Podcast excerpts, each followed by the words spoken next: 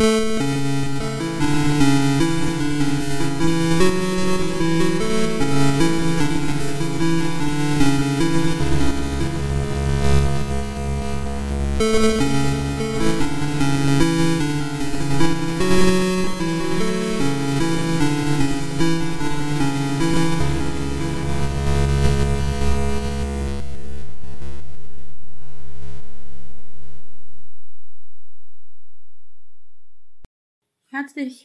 zurück zu Anarchie und Cello. Ja, was soll ich sagen? Äh, war eine lange Pause, tut mir echt leid. Ähm, irgendwie dachte ich noch im letzten Winter, im Dezember, dass ich einfach ähm, Folgen vorproduzieren kann. Aber das hat leider überhaupt nicht funktioniert und dann hatte ich irgendwie extrem viel zu tun das letzte halbe Jahr und freue mich voll, dass ich die Lucy Parsons äh, Folge noch schneiden konnte und veröffentlichen. Aber es ging sich halt einfach sonst überhaupt nicht aus. Ähm, deswegen ist es auch so lange still geblieben. Aber ich freue mich voll, ähm, dass ihr noch da seid und zuhört. Und vielen Dank für eure Geduld. Irgendwie habe ich auch gerade gemerkt, dass mein Aufnahmegerät kaputt ist. Deswegen keine Ahnung, wie sich das jetzt später anhören wird. Ich hoffe, dass ich es verwenden kann. Ähm und ja, ähm, es geht weiter mit Anarchie und Cello. Also weiter mit Folgen, in denen wir gemeinsam Texte lesen und Anarchistinnen kennenlernen. Und ich hoffe, dass ich dann vielleicht ab Herbst oder so mal schauen, was der Sommer bringt und der Urlaub, ähm, dann auch wirklich Zeit finde, ähm, auch so ein bisschen andere Folgen zu machen. Ähm, letztens gab es ja auf dem Instagram-Account von Anarchie und Cello eine kleine Umfrage. Ähm, also quasi die Frage danach, was so der größte Bullshit ist, mit dem ihr euch so rumschlagen müsst, wenn ihr über Anarchismus, Anarchismus redet. Und da sind echt einige Dinge genannt worden. Das war recht cool. Ich werde das dann so drumherum oder da herausklustern und versuchen, das so ein bisschen auseinanderzunehmen mit eurer Hilfe. Genau. Ähm, aber jetzt geht's mal weiter mit einem Text, ähm, den ich aus leider immer noch aktuellem Anlass kurzerhand reingenommen habe. Und zwar das ABC des revolutionären Anarchisten von Nestor Machno. Ähm, das ABC des revolutionären Anarchisten ist eine Schrift die der anarchistische Bauernführer der Ukraine, Nestor Machno, nach seiner Vertreibung durch die Bolschewiki im Exil geschrieben hat. Also nach 1917 bis 1921. In den Jahren hatte die Machno-Bewegung die Kontrolle über einige Territorien äh, der Ukraine. Und die Erstausgabe vom ABC des Revolutionären Anarchisten erschien 1923 im Verlag Der Freie Arbeiter Rudolf Österreich in Berlin. Also musste halt, ja, muss der Text halt zwischen 21 und 23 geschrieben worden sein. Wer war Nestor Machno? Ähm, 1888 in der Ukraine geboren und 1934 im Exil in Paris gestorben. Bauernsohn, ähm, und nach der Oktoberrevolution 1917 wurde er zum Anführer einer anarchistischen Volksbewegung, die noch währenddessen oder etwas später nach ihm benannt wurde.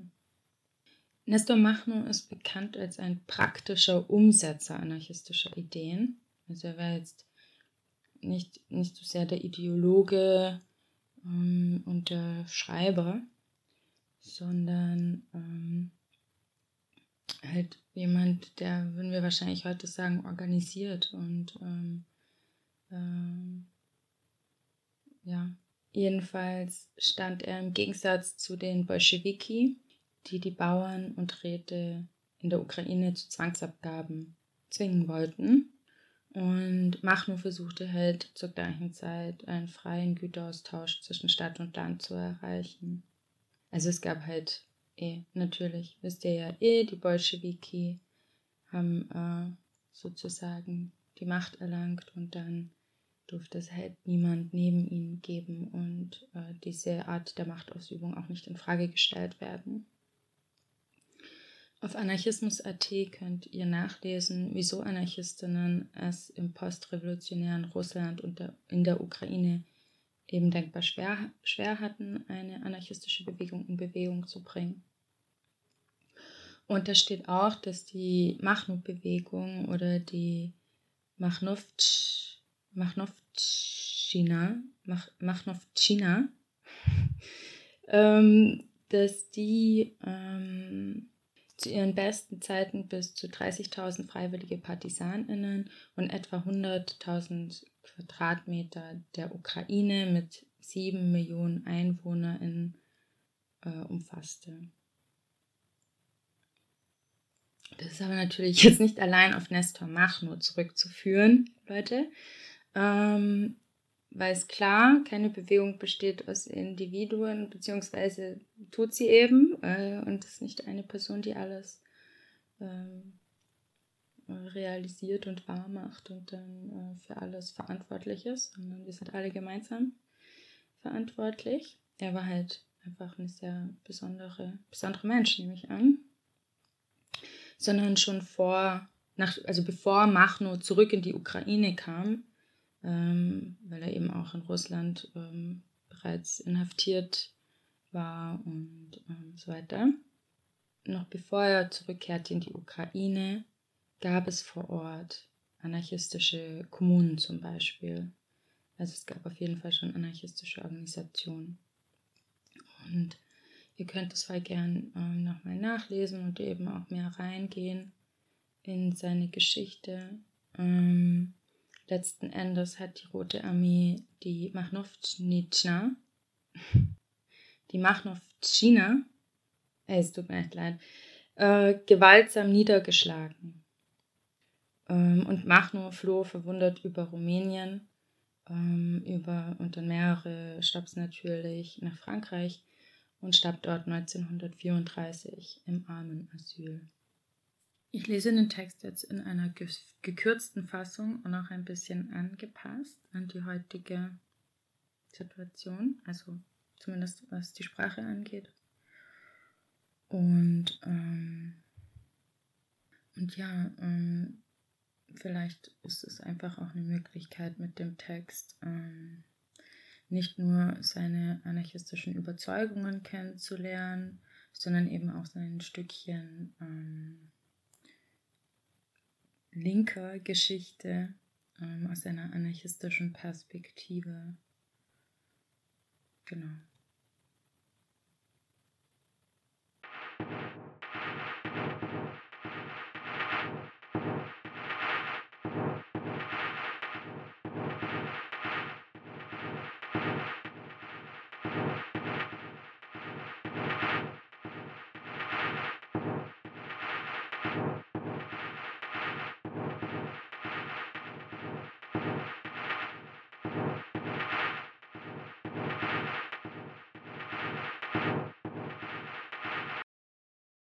Das ABC des revolutionären Anarchisten von Nestor Machno. Der Anarchismus ist freies Leben und unabhängiges Schaffen des Menschen. Der Anarchismus ist nicht die Lehre einer Theorie und aufgrund dieser Theorie künstlich geschaffener Programme, die den Versuch machen, das Leben des Menschen völlig in sich zu begreifen. Das sozialpolitische Erscheinungsbild des Anarchismus ist eine freie, regierungslose Gesellschaft. Freiheit, Gleichheit und Solidarität im Leben ihrer Mitglieder. Die Grundlage des Anarchismus beruht auf der freien Verantwortung des Menschen, eine Verantwortung, die in allen Stücken und zu allen Zeiten gleich ist. Das heißt eine Verantwortung, die durch sich selber die Sicherstellung der Freiheit und der sozialen Gerechtigkeit immer in gleichem Maße für alle und für jeden Menschen bedeutet. Hier wird der Kommunismus geboren, als logische Weiterentwicklung des Anarchismus. Godwin, Proudhon, Bakunin, Most, Kropotkin, Malatesta, S4 und viele andere auf diesem Wege haben, wie ich meine, durchaus nicht geglaubt und glauben auch nicht daran, durch ihre theoretische Entwicklung des Anarchismus ihn in den Rahmen unveränderlicher wissenschaftlicher Dogmen spannen zu können. Das wissenschaftliche Dogma des Anarchismus ist das Bestreben, welche der Mensch in seinem eigenen Innern zu allen Zeiten und in allen seinen schöpferischen Errungenschaften nicht aufgibt. Das Unwandelbare am wissenschaftlichen Anarchismus ist seine natürliche Wesenheit, die sich in ihren grundlegenden Zügen in der Verneinung aller Ketten einer jeden Knechtung des Menschen ausdrückt. Statt der Ketten und der Sklaverei, die das menschliche Leben beherrschen und die auch der Sozialismus nicht vernichtet, seht der Anarchismus Freiheit und das unbegrenzte Recht des Menschen auf Freiheit. Als Anarchorevolutionärin beteiligt an den praktischen Aktionen des revolutionären Volkes der Ukraine, eines Volkes, das instinktiv die lebendigen Forderungen der anarchistischen Ideen fühlte und in seinen Handlungen zum Ausdruck brachte, eines Volkes, das auf diesem schweren Wege unzählige Opfer gebracht hatte und dennoch nimmer aufhörte, von seiner Freiheit und der Freiheit und Regierungslosigkeit seines sozialen, gesellschaftlichen Lebens zu reden? Als Anarchorevolutionär habe ich alle Lasten auf diesem Wege zusammen mit ihm standhaft und unwandelbar auf mich genommen. Da ich schwach war und nicht die Kraft hatte, alles auf diesem Wege rechtzeitig zu erfassen und zu formulieren, bin ich oft gestolpert. Da ich aber das Ziel richtig verstand, dem ich selbst zustrebte und zu dem ich auch meine Geschwister, die mich umgaben, aufrief, sah ich im Leben den natürlichen Einfluss des Anarchismus auf die Massen in ihrem Kampfe für die Freiheit und Unabhängigkeit des Menschen. Aufgrund der Erfahrung des praktischen Kampfes kann ich die Überzeugung bestätigen, dass der Anarchismus ebenso revolutionär und ebenso mannigfaltig in seinen Erscheinungsformen wie das schöpferische Leben des Menschen ist. Wenn ich auch nur einen Funken geistigen Zusammenhangs zu der Berufung eines Anarchorevolutionärs verspüre, werde ich euch, geknechtete Geschwister, immer zum Kampf für das Ideal des Anarchismus aufrufen.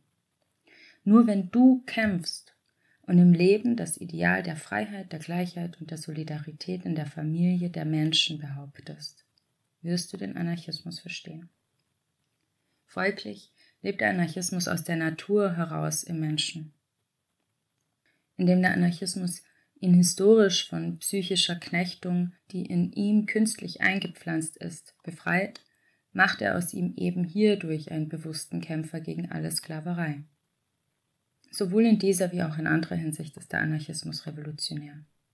Je bewusster der Mensch ist, je tiefer er auf dem Gebiete des Denkens in sich selbst eindringt und die ihm aufgebürdete Knechtschaft als Schmach erkennt, desto revolutionärer wird in ihm der anarchistische Geist des Willens, des Denkens, bisweilen sogar des Handelns in Verbindung mit diesen Gedanken zum Ausdruck kommen. Dieses bezieht sich auf jeden Menschen, auf Mann und Frau, auf alle Geschlechter, wenn sie auch von dem Wort Anarchismus überhaupt nichts gewusst und gehört haben sollten. Des Menschen Natur ist anarchisch. Sie widersetzt sich allem, was sie beengt. Diese Wesenheit der Natur des Menschen kommt meiner Ansicht nach mit dem wissenschaftlich gewählten Terminus Anarchismus zum Ausdruck. Der Anarchismus spielt bereits als Ideal des menschlichen Lebens eine bemerkenswerte Rolle in der Entwicklung des Menschenlebens. Sowohl die Bedrücker als auch die Bedrückten beginnen allmählich diese Rolle zu erkennen. Die einen, nämlich die Erstgenannten, sehen es darauf ab, auf alle erdenkliche Weise, ohne vor jeglichen Mitteln zurückzustrecken, diese Ideale zu entstellen. Die Zweitgenannten aber es klarer zu erfassen und weiterzuentwickeln. Die Wissenschaft, die dem Menschen seine Abstammung enthüllte, und ihm das Nichtvorhandensein Gottes bewies, half unwiderleglich die Künstlichkeit der auf Erden gepflanzten, göttlich gesalbten und die durch diese hergestellten, schmachvollen Wechselbeziehungen zwischen den Menschen zu beweisen. Das hat in bedeutendem Maße zur Entwicklung des bewussten Anarchismus beigetragen. Allerdings wurden zugleich auch andere neue Ideen erschaffen. Der Liberalismus und der sogenannte wissenschaftliche Staatssozialismus, dazu auch der bolschewistische Kommunismus. Aber diese Lehren erweisen sich trotz ihres mächtigen Einflusses auf die Psyche der heutigen Gesellschaft oder doch mindestens eines großen Teils dieser Gesellschaft gleichzeitig aber auch trotz ihrer Annäherungen ein Triumph über die Reaktion als auf der schiefen Ebene befindlich und abgelebten Lebensformen zuneigend. Indem sich der Mensch sich von dieser Schmach befreit, erfasst er sich selber. Hat der Mensch sich aber erfasst, erschließt sich ihm die Karte seines Lebens, auf der er zuvörderst und an erster Stelle sein vergangenes, widerwärtig gemeines, niederträchtiges, geknechtetes Leben gewahr wird. Ein Leben, das, da es in künstliche Rahmen gespannt ist, in einen knechtischen Rahmen, in ihm alles reine, lichte und makellose, womit er zur Welt gekommen ist, erstickt hat. Ein Leben, das ihn gleichzeitig in einen Lastesel, einen Sklaven für die einen verwandelte und in einen Herren für die anderen, zudem noch in einen närrischen Herren, in einen Toren, der alles zerreißt und mit Füßen tritt, was es an edelsten im Menschen gibt und der auch in sich selbst alles zerreißt und mit Füßen tritt. Und hier nun erwacht in dem Menschen die Freiheit, die von keinem abhängt, die alles Künstliche in den Staub tritt, die sich im unabhängigen Schaffen offenbart und entwickelt. Hier erst kommt der Mensch zur Besinnung und spricht seiner schmachvollen Vergangenheit das Todesurteil. Der Mensch bewegt sich in dem Prozess seiner Entwicklung einem hohen sittlichen Ziele zu. Selber nicht Schamane zu sein, nicht Verkünder der Macht über andere und nicht zu dulden, dass diese Idole über ihn zur Herrschaft gelangen. Der freie Mensch frei von irdischen und himmlischen Göttern und von allen ihren Vorschriften, frei von Sittlichkeit und Moral, die sich aus diesen Vorschriften ergeben, erhebt seine Stimme sowohl im Wort als auch im Werk gegen die Knechtung des Menschen und die Entstellung seiner Natur, deren Wesenheit immer und unwandelbar in dem Streben zur Ungebundenheit und Freiheit, in dem Streben zur Fülle und Vollendung besteht. Dieser protestierende Mensch, der sich selber erfasste und der nun sieht mit den Augen, die sich aufgetan haben. Dieser Mensch, der mit seinem Geist sich in seinem Herzen die Beleidigungen des Menschen überhaupt vorzustellen vermag.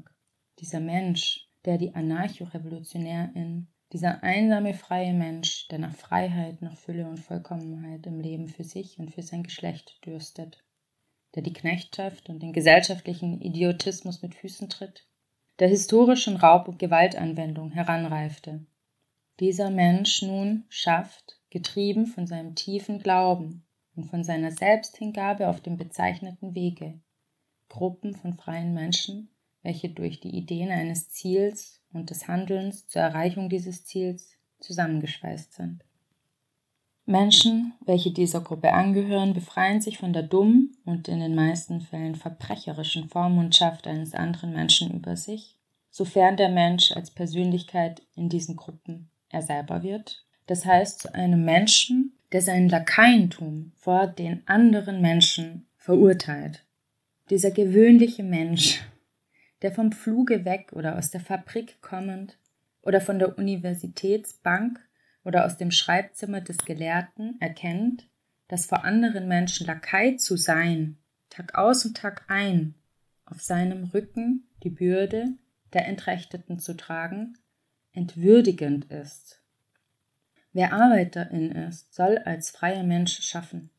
Wer Gelehrter ist, nicht zu einer Beamtin werden und seine ganze Gelehrsamkeit nicht um des Geldes willen verkaufen. Denn Lakai zu sein, ist nicht das Ziel des menschlichen Lebens. Sofern der Mensch der wahren Persönlichkeit nahe kommt, wird er jene Ideen von sich werfen, die entkünstelt sind. Die Ideen, welche die Rechte der Persönlichkeit mit Füßen treten. Die Ideen, von denen zwangsläufig der Herr und der Knecht der heutigen Gesellschaft leben. Sofern der Mensch seine Freiheit in den Vordergrund rückt, durch welche eine neue, freie, menschliche Gesellschaft geboren wird, wird eben dieser Mensch zu einem bewussten oder zu einer bewussten Anarchorevolutionärin und Kommunistin.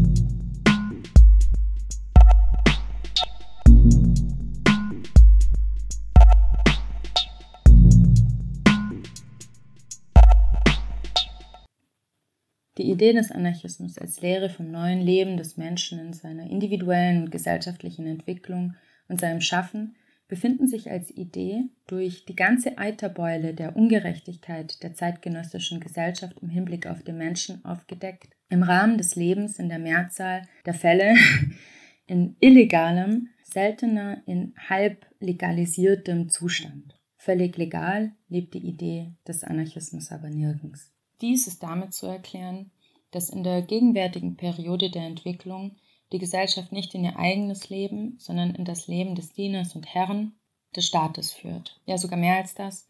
Die Gesellschaft hat sich völlig entpersönlicht. Sie ist in Wirklichkeit überhaupt nicht vorhanden. Alle Funktionen, alles Aufbauen und Schaffen auf dem Gebiet der gesellschaftlichen Angelegenheiten ist an den Staat übergegangen. Dieser letztere wird heutzutage auch für die Gesellschaft gehalten.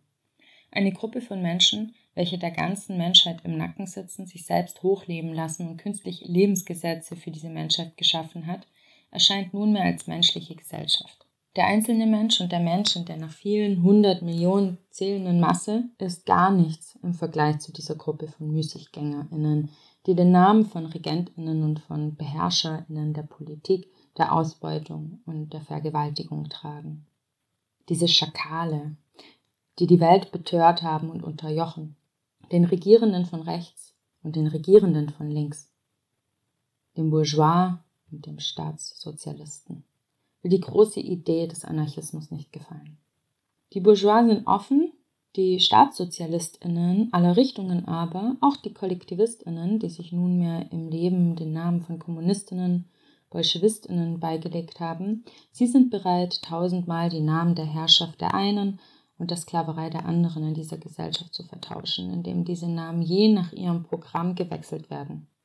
Wobei aber das Wesentliche unverändert bleibt und der Versuch deutlich erkennbar wird, eine Aussöhnung der natürlichen Widersprüche in der Verbindung von Herrentum und Sklaverei zu finden. Und obwohl sie wissen, dass die Widersprüche unversöhnlich sind, halten sie sie doch aufrecht, damit das große Wahrheitsideal der Anarchokommunistinnen nicht praktisch ins Leben hinausführe. Die Sozialistinnen und die Staatskommunistinnen haben in ihren törichten Programmen beschlossen, dass man den Menschen sich unbedingt sozial befreien lassen müsse. Auf diesem Gebiet könne man auch eine Entwicklung seines sozialgesellschaftlichen Lebens zulassen. Aber dass der Mensch auch volle seelische Freiheit erlange, dass der Mensch auch in menschlichem Sinne frei und lediglich seinem Gewissen nur den natürlichen Gesetzen seiner menschlichen Natur untertan sei. Hierüber reden sie nicht. Aber sie sorgen selber zusammen mit den Bourgeois dafür, dass eine solche Befreiung der Menschen, besonders ohne die Vormundschaft ihrer Macht, unter gar keinen Umständen durchgeführt werden kann. Eine Befreiung, aber unter der Oberleitung einer jeglichen Macht. Insbesondere aber einer politischen Macht. Das wissen wir schon was für eine Bewandtnis es damit hat. Der Bourgeois, der niemals wirkliche Arbeit an der Produktion alles Nützlichen und Schönen, dessen die ganze Menschheit bedarf, ausgeführt hat, pflegt gewöhnlich von den Werktätigen zu sagen, der Sklave soll Sklave bleiben. Wir, die wir so kolossales Kapital in der Industrie und in der Landwirtschaft zur Verfügung haben, können nicht irgendwelche neue Prinzipien des Gesellschaftslebens durchführen. Das gegenwärtige Leben ist für uns durchaus gut. Vortrefflich lässt sich das Leben unserer heutigen Gesellschaft für uns an. Nein, erklären im Gegensatz dazu die Bourgeois-Sozialistinnen und die Staatskommunistinnen, darin sind wir mit ihnen nicht einverstanden. Und sie wenden sich an die Werktätigen und sie organisieren sie zu Parteien, rufen sie zum Aufstand, zur Empörung auf und sagen, vertreibt sie aus ihrer Machtstellung, die Bourgeois, und Gibt uns, den Sozialistinnen und Staatskommunistinnen, die Macht in die Hände. Wir wollen schon für euch eintreten. Wir wollen euch befreien. Und die Werktätigen, die ihrer Natur nach mehr als jene Müßiggänger Hasser der Macht sind, spüren diesen Hass zur Macht in sich auflodern. Sie erheben sich, sie machen Revolution, sie vernichten die Macht, sie verjagen diejenigen, die sie repräsentieren. Und sie lassen, sei es nun aus Naivität sei es aus Ungeschick, die Sozialistinnen an die Macht kommen. In Russland hat man die Staatskommunistinnen ins Ruder kommen lassen und sie machen nieder, erschießen, stampfen zu Boden. Sogar harmlose Menschen, wie diese gemeinen Jesuiten, dieser Auswurf der Menschheit, diese Henker der Freiheit. Sie erschießen sie genauso, wie die Bourgeois taten und gehen stellenweise auch noch schlimmer zu Werke. Sie erschießen die Menschen, um die Andersdenkenden, sowohl Einzelne als auch in der Masse, ihrer Macht unterzuordnen. Um für immer den Geist der Freiheit und des Schöpferwillens im Menschen zu ersticken. Um aus ihm einen geistigen Sklaven und einen psychischen Lakaien zu machen für eine Gruppe von Schurken, die auf dem Thron der gestürzten MachthaberInnen gestiegen sind. Und mit Hilfe der MörderInnen ordnen sie sich das Leben des Menschen unter und regieren es. Und unter der Last der Ketten der neuen sozialistischen Arbeitermacht in Russland und stöhnt der Mensch. Er stöhnt in anderen Ländern unter dem Joch der Sozialistinnen, die sich mit der Bourgeoisie vereinigt haben. Und er stöhnt unter dem Joch der Bourgeoisie selbst. Er stöhnt überall. Er stöhnt ob er nun einzeln auf sich gestellt ist oder in der nach vielen Millionen zählenden Masse. Es stöhnt das ganze Menschengeschlecht unter dem Joch der Gewalt und ihres politischen und wirtschaftlichen Wahnsinns. Es stöhnt, aber selten horcht wer uneigennützig auf sein Stöhnen.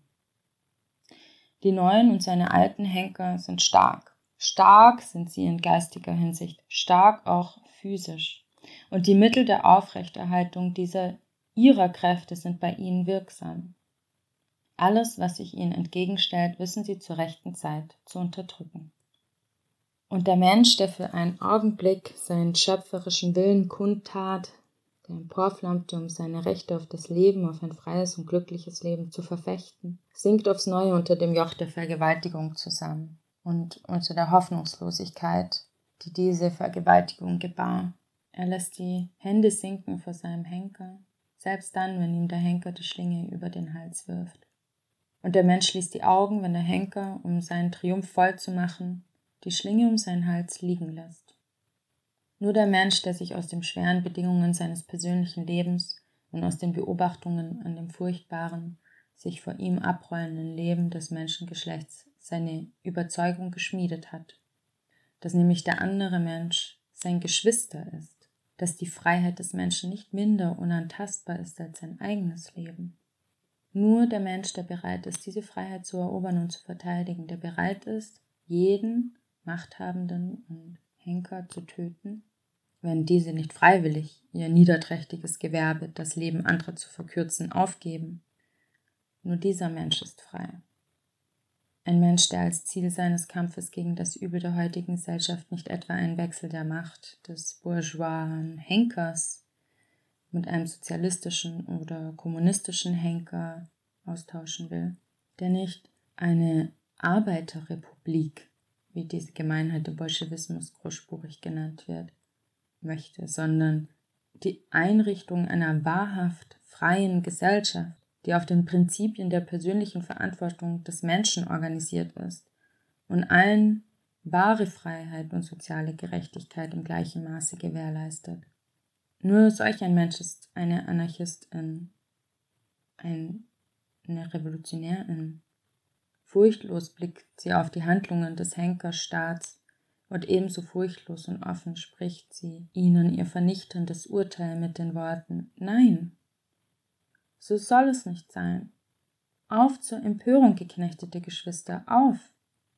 Erhebe dich gegen jede Gewalt, zerstöre die Gewalt der Bourgeoisie und dulde nicht, dass die Macht der Sozialistinnen, Bolschewisten, Kommunistinnen ans Leben greift. Zerstöre jede Macht und treibe ihre Vertreterinnen von dir. Deine Freundinnen sind nicht unter ihnen zu suchen. Die Macht der Sozialistinnen und Staatskommunistinnen ist nicht minder gemein als die Macht der Bourgeoisie. Es gibt sogar Augenblicke, da die Macht der Sozialistinnen und der Staatskommunistinnen noch gemeiner ist als die Macht der Bourgeoisie. Alsdann zerreißt sie jeden Zusammenhang mit der Idee des Lebens. Alsdann tritt sie auch ihre eigene Idee mit Füßen, nämlich die Idee des Staatskommunismus und Sozialismus. Sie reißt sich los von jedem gesunden Gedanken und dann greift sie im Geheimen nach grundlegenden Voraussetzungen der Macht der Bourgeoisie. Und weil sie im Geheimen danach greift, will sie das den Massen, die von ihr regiert werden, nicht zeigen. Und da lügt sie und betrügt sie dann schlimmer als jede andere Regierung. Die Menschenmassen aber bemerken das und Empörung fasst sie. Dann stürzt diese Macht über sie her mit der ganzen Tollheit ihrer Verantwortungslosigkeit und metzelt nieder, schlägt nieder, wirkt sie im Namen ihrer Ideen, angeblich der Ideen des Sozialismus oder des staatlichen Kommunismus. Aber in Wirklichkeit hat sie ihre Idee längst schon in den Mülleimer geworfen, als sie nach der Macht griff und in diesem Augenblick gleich viel, wonach nur nicht nach der Idee jener, auf Kosten derer sie zur Macht gelangte und gegen welche sie diese Macht mit Hilfe der alten entstellten Mittel der Bourgeoisie richtete. In solchen Augenblicken ist die Macht der Sozialistinnen oder Bolschewistinnen, Kommunistinnen gemeiner noch als die Macht der Bourgeoisie. Und während die Macht der Bourgeoisie, den der Revolutionärin, der sie nicht anerkennt, an den Galgen knüpft, tötet ihn die Macht der Sozialistinnen oder Bolschewisten, Kommunistinnen aus dem Hinterhalt oder sie erwürgt ihn im Schlaf. In dem Akt selbst sind sie beide gemein. Aber wie sie an diesen Akt herantreten, hierin ist die Macht der Letztgenannten doch noch gemeiner. Als belehrendste Bestätigung des Gesagten über die Regierungsgewalt können die Folgen der Tätigkeit der Sozialistinnen und der staatlichen Kommunistinnen in den beiden russischen Revolutionen, der vom Februar und der vom Oktober, gelten.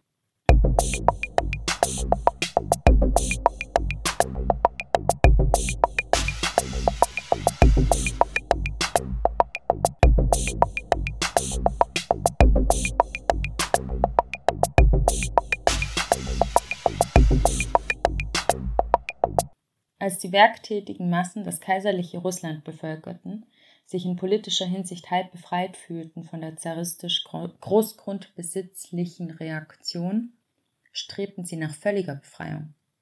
Sie brachten dieses ihr Streben stellenweise in Gestalt von Enteignung des Landes der Gutbesitzer und der Klöster zum Ausdruck und darin, dass dieses Land jenen zur Nutznießung übergeben wurde, die es ohne gedungene Arbeitskräfte bearbeiten wollten stellenweise durch die Erklärung einiger Fabriken, Werke, Buchdruckereien und anderen gesellschaftlichen Unternehmungen als Besitz jener, die darin arbeiteten, wobei der Versuch gemacht wurde, eine freie, brüderliche, geschwisterliche Wechselbeziehung zwischen Dorf und Stadt zu schaffen. Und natürlich wollten sie in ihrem gesunden Streben, in ihren reinen und dichten Plänen nicht einmal merken, dass irgendwo in Kiew, in Kharkiv oder in Petersburg irgendwelche Regierungen saßen. Das Volk strebte ständig danach, durch Vermittlung seiner werktätigen Organisation das Fundament einer neuen freien Gesellschaft zu legen. Ein solches Bestreben des Volkes war besonders in Sibirien wahrzunehmen. Zu fühlen war es auch im Herzen selber der absterbenden und neu sich bildenden Regierungsgewalten in Petrograd und in Moskau, in Kiew und in Tiflis. Indessen hatten und haben sowohl die Sozialistinnen als auch die Bolschewisten Kommunistinnen überall zahlreiche Parteigängerinnen, gedungene Mörder zu ihrer Verfügung. Leider muss festgestellt werden, dass sie auch Leute aus unserem, der werktätigen Reihen bei sich hatten, um die freien Bestrebungen des Volkes im Keim zu ersticken. Wir aber, die wir die Natur jeder Regierungsgewalt kennen, rufen den FührerInnen des Sozialismus und des bolschewistischen Kommunismus zu. Schmach und Schande. Ihr habt so viel geschrieben und mit der Bourgeoisie über die Gräuel, die sie an ihren Geknechteten begingen, gestritten. Mit wahrer Raserei seid ihr in die revolutionäre Reinheit eingetreten und dafür, dass die Werktätigen auf dem Wege der Befreiung ergeben sind. Da ihr nun an die Macht gelanget, erweist ihr euch genau als die gleichen Lakaien, in dem einen Fall als Lakaien der Bourgeoisie selber, in dem anderen als Lakaien ihrer Mittel, indem ihr euch selber zur Bourgeoisie wandelt, so dass die Bourgeoisie darüber lacht. Der Liberalismus, der Sozialismus und der staatliche Kommunismus sind drei Brüder, die auf verschiedenen Wegen, jeder auf seine Weise, danach streben, zur Macht über den Menschen zu gelangen. Zu einer Macht, welche den Menschen daran hindert, sich in der Freiheit und Unabhängigkeit zu entwickeln. Auf zur Empörung ruft die Anarcho-Revolutionärin dem geknechteten Menschen zu. Auf zur Empörung, stehe auf und zerstöre jede Macht und trage nicht dazu bei, dass sie in ihrem Triumph über andere Wurzeln schlägt. Sei selber frei und verteidige die Freiheit der anderen gegen die Macht. Die Macht wird in der menschlichen Gesellschaft von jenen Leuten ins Leben gerufen, die niemals wirklich gelebt haben und auch in Zukunft nicht durch ihre Hände Berg ein gesundes Leben führen wollen. Die Regierungsgewalt, sie sei welcher Art sie wolle, wird auch künftig hin die freie, werktätige Gesellschaft nicht frei den Weg zu Glück und Freude betreten lassen. Die Regierungsgewalt ist von Müßiggängerinnen zum Zweck des Raubes und der Vergewaltigung geschaffen worden. Die Natur jeder Gewalt ist stets ein und dieselbe. Vernichtung der Freiheit des Menschen. Geistig soll er in einen Sklaven verwandelt werden, physisch in Lakaien der Machthabenden selber. Und all ihre im Hinblick auf ein gesundes Menschenleben finstere Werke. Eine Macht ohne Hörner gibt es nicht. Jede Macht trägt Hörner und sie stößt sie ab an jedem Menschen, der einem freien und gerechten Leben zustrebt. Vertreibt, o geknechtete Geschwister, die Macht in euch selber und duldet nicht, dass sie euch und eure Geschwister beherrsche oder die Menschen, die nah oder fern von euch leben. Das wirkliche, gesunde und freudige persönliche und gesellschaftliche Leben lässt sich nicht mit Hilfe von Programmen und einer Regierungsgewalt aufbauen, die darauf bedacht ist, die ganze Breite und Tiefe dieses Lebens in künstliche Formeln geschriebener Gesetze hineinzupressen. Errichtet wird es durch die Freiheit des Menschen, durch sein Schaffen, durch seine Unabhängigkeit auf dem Wege der Zerstörung und des Aufbauens.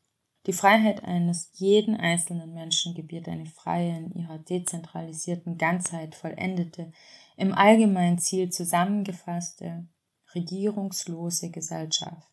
Das ist der anarchistische Kommunismus. In unserer Vorstellung ist der anarchistische Kommunismus die grandiose Gesellschaft allmenschlicher Harmonie. Sie wird gebildet durch freie Individuen, die sich freiwillig zu freien Assoziationen zusammenschließen, die entsprechend ihren Neigungen, Interessen und den gesellschaftlichen Forderungen, welche die Freiheit und soziale Gerechtigkeit in gleichem Maße allen Menschen auf Erden sicherstellt, in Föderationen und Konföderationen gruppieren. Der anarchistische Kommunismus will eine Gesellschaft, die das freie Leben des Menschen stabilisiert, das Recht auf seine unbegrenzte Entwicklung, vor allen Dingen durch Vernichtung von allen Übeln und Ungerechtigkeiten auf der Welt, welche die Menschheit in ihren Bann genommen hat und deren Fortschritt und Weiterentwicklung auf einen falschen Weg geleitet haben, wodurch die Menschheit in Stände und Klassen geteilt wurden, deren Leben künstlich aufgebaut wird und, was noch schmachvoller ist, aufgebaut wird auf den Prinzipien der Ausbeutung und Vergewaltigung der einen auf Kosten der anderen. Eine Gesellschaft, eine freie, regierungslose Gesellschaft, die sich zum Ziel setzt, ihr Leben durch ihre Arbeit, durch ihren Geist und Willen zu schmücken, mit allem, was die Natur dem Menschen gegeben hat, was der Mensch aus ihren unerschöpflichen Reichtümern selber hervorholen kann und was überhaupt der freie Mensch, das Mitglied einer freien Gesellschaft, trunken von seiner Vernunft, die in diesem Leben gebildet worden ist, an nützlich und schön für sich und für andere frei schaffen kann. Diese Gesellschaft ist der anarchistische Kommunismus. Der anarchistische Kommunismus gründet sich auf dem allseitig entwickelten, schöpferisch unabhängigen und absolut freien Leben des Menschen. Daher sind seine Mitglieder freie und in ihrem Leben fröhliche Menschen. Die Arbeit, geschwisterliche Beziehungen zueinander, Liebe zum Leben und eine Leidenschaft für das Schaffen, für Schönheit und Freiheit in diesem Schaffen leiten das Leben und das Wirken solcher Menschen. Daher brauchen sie keine Gefängnisse, keine Henker, keine Spione, keine Provokateurinnen, die von der Bourgeoisie ins Leben gerufen wurden, während die Staatssozialistinnen sie übernahmen, sie weitererziehen und weiterentwickeln. Auch bedürfen sie überhaupt nicht des organisierten dummen Räubers und Mörders, dessen Name Staat ist. Bereite dich vor, o geknechtete Geschwister, diese Gesellschaft zu erschaffen. Bedenke dabei aber wohl, dass deine Organisation in ihren sozialen Mitteln festgefügt und widerstandsfähig ist, sein muss. Der Feind in Gestalt des Verbandes der Fünf, des Eigentümers, des Kriegers, des Richters, des Priesters und desjenigen Teiles der Wissenschaft, die das wahre Wesen der natürlichen Gesetze der Natur des Menschen entstellt, sich auf historische Gesetze und Rechtsnormen gründete, auf Normen, die von geschulter Hand um schnöden Geldswillen und, und mit verbrecherischen Zielen geschrieben wurden. Sie ist bemüht, die Rechte der erstgenannten vier in ihren Sanktionen, das ganze Menschengeschlecht schändenden Sanktionen zwecks Normierung des Menschenlebens in all seinen persönlichen und gesellschaftlichen Angelegenheiten zu beweisen. Die soziale Revolution kommt elementar zum Durchbruch Indessen wird ihr in dieser Richtung der Weg von der Organisation geebnet und der Durchbruch der künstlich gegen sie aufgerichteten Dämme erleichtert und dadurch ihren Erscheinung treten beschleunigt. In dieser Richtung arbeiten die Anarcho-RevolutionärInnen bereits. Und jeder geknechtete Mensch, der das Joch auf sich lasten spürt und der erkennt, dass diese Schmach das Leben des ganzen Menschengeschlechts bedrückt, muss ihr, der Anarchistin, zu Hilfe eilen. Jeder Mensch soll in sich die Verantwortung für das Leben des ganzen Menschengeschlechts führen und es gegen die Hinrichtung, welche die Henker aus dem Fünferbund an ihm vollzieht, verteidigen. Verteidigen auch in der Hinsicht, dass in seiner menschlichen Gesellschaft diese Henkersämter aufgehoben und der menschlichen Gesellschaft die Möglichkeit gewährleistet wird, frei und aus voller Brust zu atmen. Hier aber muss jeder Mensch, insbesondere aber die Anarcho-Revolutionärin in ihrer Eigenschaft als Tirailleurin, auf diesem Wege, die alle und jeden Menschen zur, zum Kampfe für das Ideal der Freiheit, Gleichheit und Solidarität innerhalb der menschlichen Familie aufruft, sich daran erinnern, dass die soziale Revolution für ihre schöpferische Entwicklung der entsprechenden Mittel bedarf. Insbesondere verlangt die soziale Revolution organisatorischer und standhaltender Mittel in jener Periode, der Organe elementar zum Durchbruch kommt, die Knechtschaft zerstört und Freiheit sieht, das Recht eines jeden Menschen auf unbegrenzte Entwicklung unter freien Bedingungen stabilisierend und jede Beschränkung der Freiheit ablehnend.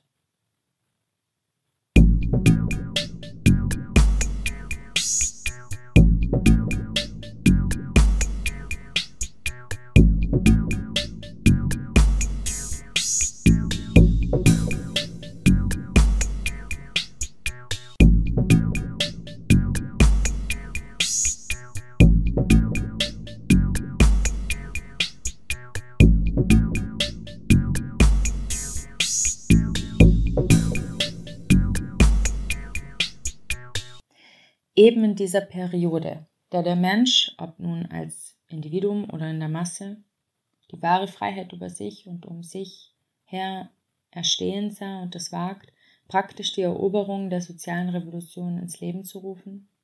Gerade da bedarf die Revolution auf das dringendste dieser Mittel und wird sie fordern.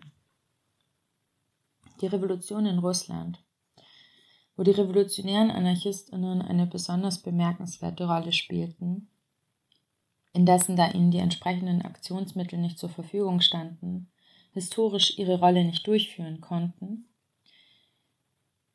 Die Revolution in Russland machte uns in erschöpfender Weise die Wahrheit augenfällig, dass die Menschenmassen, die sich von der Kette der Knechtschaft losrissen, durchaus nicht die Absicht haben, sie in neuen Erscheinungsformen aufrechtzuerhalten. In revolutionären Augenblicken suchen die Massen, indem sie die Ketten der Knechtschaft zerbrechen, nach neuen und freien Verbindungen, nach Verbindungen, welche nicht nur ihren rein anarchistischen Bestrebungen beim Aufbau eines neuen sozialgesellschaftlichen Lebens entsprechen, sondern die auch imstande wären, ihre neuen Unternehmungen zu verteidigen, wenn der Feind über sie herfällt. Beobachtet man diesen Prozess, so kommt man immer wieder zu der Überzeugung, dass derartige Verbindungen und zwar die allerzuverlässigsten und fruchtbarsten, nur freie Verbände sein können. Gesellschaftsverbände, für die das Leben selber die sozialen Mittel zur Verfügung stellt. Freie Sowjets. Von dieser Überzeugung ausgehend ruft die Anarchistin, die Anarcho-Revolutionärin, die sich voller Selbstentsagung erhebt, auch die Geknechteten zum Kampf für eine freie Vereinigung auf, glaubend, dass die soziale Revolution indem sie die Knechtschaft zerstört, überall und für alle die Freiheit seht, und dass der Mensch schöpferisch ihren organisatorischen Prinzipien zwecks Schaffung eines neuen, freien und frohen Lebens zum Durchbruch verhelfen und diese Prinzipien vor feindlichen Kräften schirmen muss. Die Praxis lehrt, dass dieser Glaube selbst gestützt und behütet werden muss, genauso wie alles, was von ihm in praktischem Wirken des Menschen ausgeht. Ein solcher Schutz kann aber nur zuverlässig sein, wenn er an Ort und Stelle, und zwar von den Massen selbst zum Ausdruck gebracht wird. Nur die Massen, welche die Revolution machen und deren Prinzipien mit dem Leben gleichsetzen, werden die entsprechenden Mittel für den Unterhalt und den Schutz ihres Glaubens und alles dessen, was sich aus ihm ergibt, schaffen können. indem sie, die Menschenmassen, die Revolution machen, schaffen und suchen sie nach freien Vereinigungen. Hierzu veranlasst sie der in ihnen lebende Anarchismus. Auf diesem Wege arbeiten die Massen für ihre Aktion die entsprechenden Mittel aus und bleiben hierbei stets mit besonderer Vorliebe bei den freien Beratungen stehen. Es ist gerade das, was der Anarchismus auszuarbeiten bestrebt ist, um sie von dem Druck der Regierungsinstitutionen zu befreien. Indem die Massen die Revolution schaffen, kommen sie selber dazu. Die Anarchorevolutionärin muss ihnen dabei helfen, diese Grundsätze zu formulieren. Die freien Gesellschaftsverbände werden ihren vollen Ausdruck finden in den Produzenten-Konsumenten-Kooperativen, die freie Sowjets bilden werden, deren Wesenheit im Verlauf der Entwicklung der sozialen Revolution darin bestehen müssen, dass die Menschenmassen, die mit ihrer Hilfe sich empörten, unmittelbar in ihre Hände all ihr Erbe nehmen. Land, Fabriken, Werke, Bergwerke, Kohlenbergwerke, das Eisenbahnwesen, Fluss- und Seeschifffahrt, Wälder und andere Reichtümer. Und indem sie sich entsprechend ihren Interessen, Neigungen und entsprechend ihrem Ideal gruppieren, in dessen Namen sie dazu beitrugen, dass die wahre soziale Revolution zum Durchbruch kam, werden sie ihr ganzes, mannigfaltiges sozial-gesellschaftliches Leben schaffend aufbauen. Völlig frei und selbstständig in ihrer Umgebung. Ohne Zweifel wird der Kampf auf diesem Wege kolossale Opfer von Menschen erheischen, da dieses der letzte Kampf des freien oder des fast ganz freien Menschen mit dem versklavten Menschen und dem Vergewaltiger seiner Freiheit sein wird. In diesem Kampfe wird es kein Schwanken und keine Sentimentalität geben. Leben oder Tod. Da nun der gesunde Instinkt des Menschen in ihm das Übergewicht haben wird, für das Leben und für die Liebe zu sich selber und zu seinen Geschwistern, so wird er als Schöpfer, als Sieger diesen Weg beschreiten. Organisiert euch, geknechtete Geschwister, ruft alle und jeden Menschen zu euch, ruft ihn vom Fluge weg und aus der Fabrik, von der Schulbank, die Gymnasiastinnen und die Studentinnen und auch die Gelehrten, übergeht nicht. Organisiert euch, ruft alle ruft jeden Menschen in euren Reihen und fordert von allen Regierenden, dass sie freiwillig auf ihr gemeinsames Gewerbe, das Leben des Menschen zu vergewaltigen, Verzicht leisten. Wollen sie auf ihr elendes Gewerbe nicht verzichten? So erhebt euch. Entwaffnet die Polizei, die Miliz und andere Abwehreinrichtungen des Fünferbundes, macht alle Regentinnen für eine gewisse Zeit unschädlich verbrennt ihre Gesetze, zerstört die Gefängnisse, bringt die Henker um, als Schmach des Menschengeschlechts, vernichtet die Gewalt. Ruft in eure Reihen die mit Gewalt rekrutierte Armee. In der Armee gibt es viele MörderInnen, die ausdrücklich gegen dich aufgestellt und von der Kirche bestochen wurden, um dich zu töten. Doch es gibt da auch deine Freundinnen. Sie werden die Scharen deiner MörderInnen zersetzen und dir zu Hilfe ein. Und nachdem wir uns alle zu einer großen, allgemeinen Familie zusammengeschlossen haben, wollen wir als Geschwister weiter schreiten gegen Finsternis und Unbildung, auf für das allgemeine Ideal der Menschheit. In Geschwisterlichkeit leben, frei sein, von niemandem sklavisch abhängig oder erniedrigt werden. Die grobe Gewalt der Feindinnen der Freiheit des Menschen werden wir mit der Gewalt unserer frei aufgestellten revolutionären Aufstandsarmee beantworten. Wenn unsere Feinde in ideeller Beziehung nicht mit uns übereinstimmen, so wollen wir das mit einem gerechten Verhalten zu dem Aufbau unseres neuen Lebens nach den Grundsätzen der Verantwortung einer jeden Person von uns beantworten einer Verantwortung, welche die wahre Sicherheit der Freiheit und der sozialen Gerechtigkeit in dem persönlichen und gesellschaftlichen Leben des Menschen gewährleisten wird, die in gleichem Maße sich auf alle und auf jeden Menschen auf Erden erstreckt.